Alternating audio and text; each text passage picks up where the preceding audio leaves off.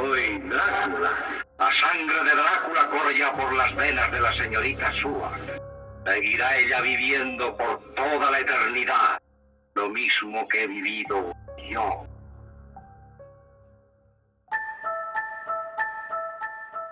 Estás escuchando Perfil Criminal con Tania Mino.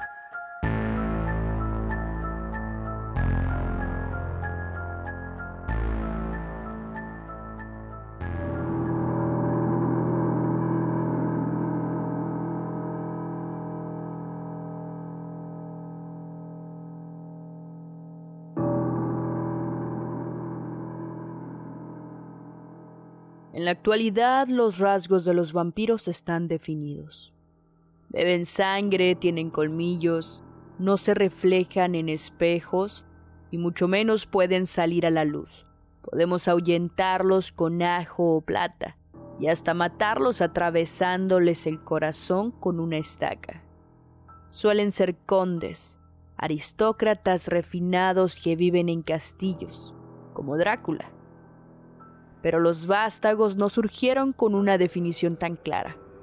De hecho, durante varios siglos, el vampirismo aterrorizó prácticamente en todos los continentes del mundo. El pánico desapareció en el siglo XX conforme los monstruos de la ficción reemplazaron a las creencias folclóricas. Según los vampiros, la sangre es la fuente de la vida, la energía vital el motor y el camino hacia la vida eterna. Mientras que algunos beben sangre para sentirse mejor físicamente, los investigadores sugieren que el deseo de beber sangre podría provenir de una enfermedad mental. De hecho, la esquizofrenia y el trastorno de identidad disociativo se han relacionado con el vampirismo clínico, una obsesión por beber sangre que a veces se denomina como el síndrome de Renfield, un término acuñado en 1992 por la literatura psiquiátrica. El significado y la persistencia universal de este mito sugieren profundas raíces en la evolución de nuestra psique. Sugiere el deseo omnipresente de conquistar el secreto de la vida mientras contiene los elementos de su renovación representa el terrible deseo de supervivencia, destruyendo a otros para mantener su propia existencia. El vampirismo como pecado mortal está contenido en la imagen que más a menudo viene a la mente, la naturaleza perversa del acto vampírico, en el que la mordida y la succión de la sangre produce una sensación orgásmica que supera el acto sexual. Bienvenidos al primer episodio de la segunda temporada de Perfil Criminal.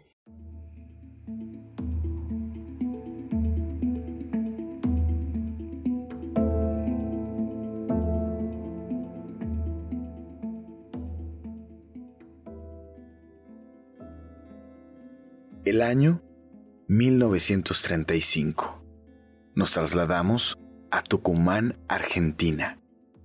En la periferia de Monteros, un niño nacía en el seno de la pobreza extrema.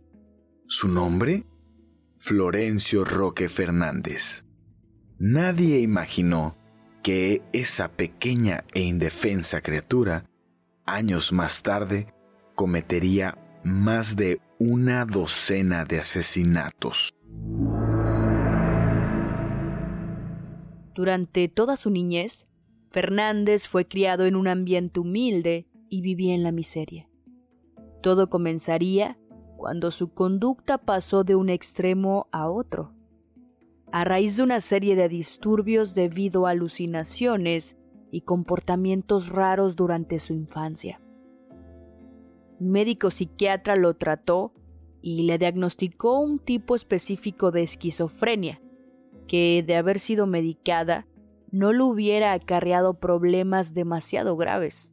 Como mencioné, la familia de Florencio era muy pobre, por lo cual lo abandonaron a su suerte, sin apoyo alguno para su tratamiento. Tan solo siendo un joven adolescente, comenzó a mendigar, robar alguna migaja en los comercios o buscar entre la basura para poder alimentarse. Un lamentable caso típico de marginación social.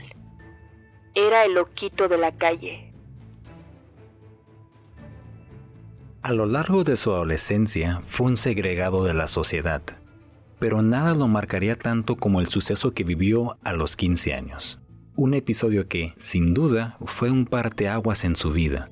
Florencio solía colarse en el cine local. Una de tantas veces exhibieron la película Drácula, de Todd Browning, un filme de culto para el cine de terror, estrenado en Nueva York el 12 de febrero de 1931 e interpretado por el actor Bela Lugosi. A partir de este hecho, Fernández se mimetizó con el personaje del vampiro, ayudado por una fobia a la luz solar. Esta fotofobia, aunada a la pobreza extrema y a la interpretación de un vampiro, tal cual un actor de método, lo hacía pasar el día en una cueva abierta, en una de las escaleras a las orillas de Monteros. Solo salía de noche cuando cometía sus crímenes. El primero de ellos ocurrió cuando Florencio tenía 17 años, justamente como el conde Drácula de la pantalla grande.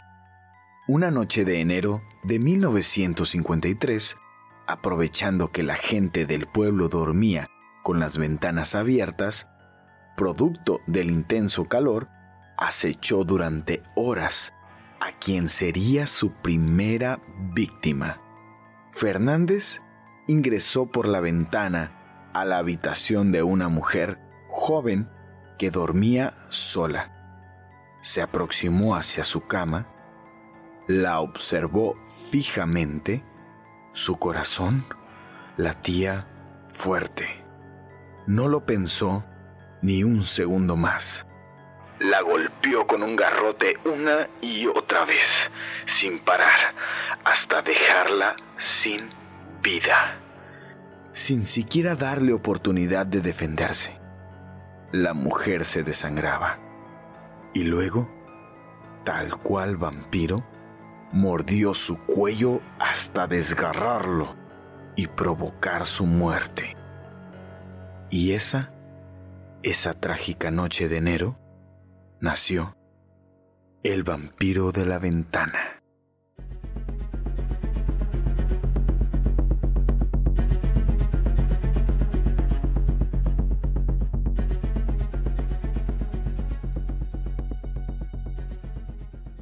Esa costumbre campera de dejar puertas y ventanas abiertas provocó un mes después una segunda víctima. De la noche a la mañana, un pueblo tranquilo y seguro como Monteros se convirtió en un infierno y la leyenda del vampiro fue extendida por la prensa en la provincia y enseguida en todo el país. Las vecinas presas del pánico llegaron a declarar a la policía que el asesino era un maniático sexual que pretendía violar a mujeres vírgenes. Otras que ingresaba volando por las ventanas, por lo cual un diario de la época bautizó al atacante como el vampiro de la ventana. No obstante, a medida que se acumulaban las causas judiciales, los forenses se topaban con mujeres desangradas a las que les habían mordido profundamente sus gargantas. Era un trabajo rudimentario. Sin embargo, no había signos de violencia sexual ni de violación y es que tampoco era necesario planear demasiado para poder entrar en aquellas casas. De esta forma los casos se sucedieron uno tras otro, a veces con una regularidad de dos meses y otra con saltos de un año. Una vez que elegía a su víctima, la cazaba, la observaba en la oscuridad y cuando por fin la encontraba sola en su casa, se metía por la ventana. Aprovechaba para eso los días de calor. Mientras las víctimas dormían, comenzaba a golpearlas hasta dejarlas indefensas. Luego les mordía el cuello hasta provocarles desgarros e incluso destrozarles la tráquea y la carótida. Así las dejaba desangrarse hasta la muerte. El mito del vampiro cambió algunas costumbres entre los ciudadanos.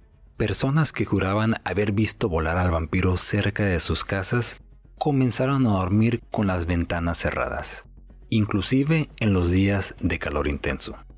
Muchos vecinos colgaban grandes crucifijos para protegerse de la maligna presencia de aquel ser sobrenatural. O le pedían al cura del pueblo agua bendita para rociar las habitaciones y alejar al espectro diabólico.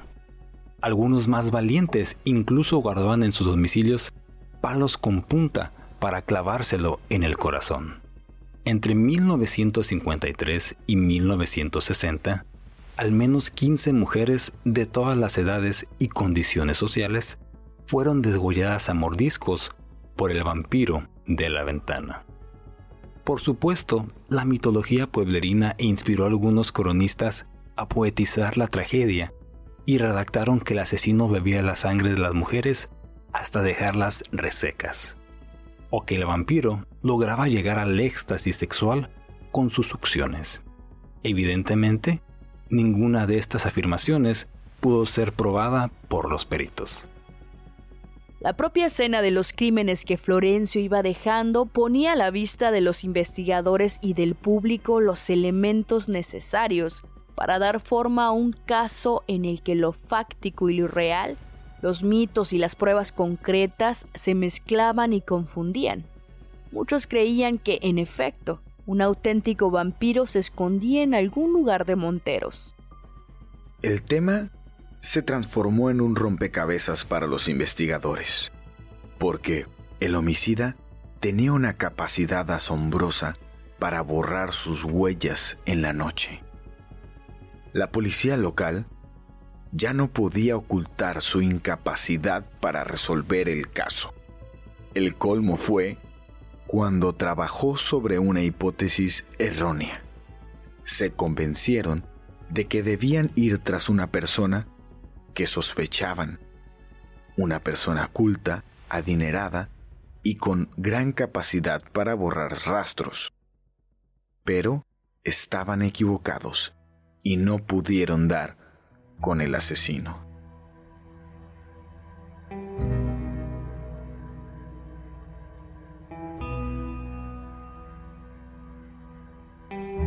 A fines de 1959, llamaron a la Policía Federal para que colaborara en la investigación. Fue entonces que brigadas conjuntas de la Policía Federal y local trazaron un mapa de acción de los lugares donde habían sido halladas las víctimas y quedaron atónitos. La mayoría de las viviendas allanadas estaban a una distancia similar, dentro de un radio que tenía como eje central la calera, la misma donde Fernández habitaba en una cueva. Así, fijaron puntos posibles de ataques y lo esperaron para sorprenderlo. Uno de los investigadores dedujo que se trataba de un asesino sedentario y focalizaron la búsqueda en los alrededores de la gruta. El 14 de febrero de 1960, tres meses después de su último homicidio, Florencio Roque Fernández, entonces de 25 años, intentó su decimosexto golpe, pero se vio envuelto por un operativo policial. Mientras pretendía volver a su cueva, un detective lo observó, lo siguió sigilosamente y al advertir el lugar de escondite, avisó a sus compañeros. Florencio fue detenido en la cueva que vivía donde solía pasar las horas diurnas por la fotofobia que padecía. Los oficiales encontraron escenas de una vida casi salvaje. Defecaba en el mismo lugar donde comía y dormía, como un animal. También había restos de alimentos en mal estado. No opuso resistencia al arresto. Al contrario, parecía aliviado tras su detención. Solo gritaba y se ponía violento cuando la policía lo hacía salir a la luz del sol en parte por la fotofobia, pero también era el punto débil del vampiro que creía ser. Apenas fue trasladado al tribunal, el juez ordenó que se le practicaran exámenes psiquiátricos y físicos. Florencio manifestó un alto grado de esquizofrenia que nunca había sido tratada. Relató sus alucinaciones monstruosas. Su estado de salud era deplorable producto de haber vivido en la indigencia. Indiscutiblemente no hubo juicio. Fue declarado inimputable y llevado a un hospital psiquiátrico de San Miguel de Tucumán. El caso de Florencio Roque Fernández estuvo marcado por signos curiosos. Hubo incluso quienes sugirieron la necesidad de practicarle un exorcismo, ya que lo creían poseído por el mismísimo demonio. Según se estima, murió de causas naturales ocho años después. Sin embargo, no existen registros de su defunción. El vampiro de la ventana fue un episodio de psicopatía que no se resolvió a tiempo y también un problema de marginidad social. Florencio vivió en la pobreza extrema, en la indigencia. Su familia lo abandonó a su suerte y con una esquizofrenia jamás tratada. La realidad es que la agresividad viene predeterminada desde nuestro nacimiento, como una respuesta adaptativa, un instrumento de supervivencia para responder ante amenazas externas. Sin embargo, cuando la interpretación del entorno es defectuosa, todo puede ser percibido como una amenaza y se puede reaccionar de manera desmedida, con miedo extremo o con violencia extrema. Este sería el caso de algunos trastornos mentales graves. Las personas con enfermedades mentales se enfrentan a un sufrimiento constante, que es causado por su padecimiento. Luchan con las continuas limitaciones que derivan de su enfermedad. Esto aunado al rechazo de las personas. Si en la actualidad se ha manifestado un desconocimiento por parte de la sociedad sobre la realidad de un enfermo mental y las circunstancias en las que se ven envueltos cada día, cómo creen que era hace 65 años atrás. No es fácil afrontar la exclusión social. Muchas veces es un factor determinante para la integración o el aislamiento. En general, las personas con esquizofrenia no son más violentas que la población, siempre que estén bajo tratamiento y no consuman drogas psicoactivas. Sin embargo, los delitos violentos más graves como el asesinato múltiple, el asesinato sexual, el homicidio seguido de suicidio, sobre todo si se trata de homicidios agravados con crueldad o alevosía, hacen pensar continuamente en la presencia de una patología psíquica. Los pacientes con esquizofrenia sufren frecuentemente una estigmación social respecto a su posible peligrosidad. Y digo posible porque como sociedad tendemos a atribuirles una conducta impredecible, a veces agresiva y con frecuencia peligrosa. Los medios de comunicación suelen dar una influencia extra negativa en la actitud que tenemos hacia la enfermedad mental. Contribuyen a incrementar prejuicios en la opinión pública a través de titulares y noticias magnificando los pocos casos en los que un ciudadano ha sido agredido por una persona con problemas de salud mental. En datos reales, más del 30% de los marginados en el mundo son enfermos mentales. El caso de Florencio Roque Fernández deja al descubierto que las conductas criminales son una mezcla de múltiples factores. Lo que es innegable es que como sociedad tenemos parte de responsabilidad en muchos de los casos.